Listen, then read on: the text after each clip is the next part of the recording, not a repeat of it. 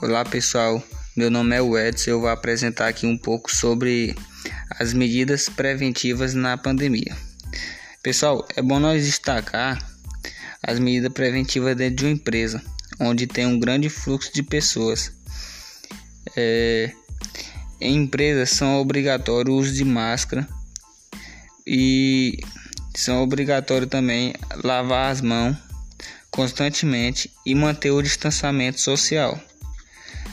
É, mas também é bom nós destacar as medidas preventivas fora, fora dos ambientes de trabalho, para que você não coloque, coloque em risco as vidas das pessoas ao seu redor, inclusive da sua família, de pessoas mais velhas acima de 60 anos.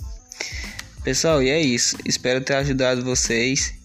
E por último, quero destacar aqui que você use máscara.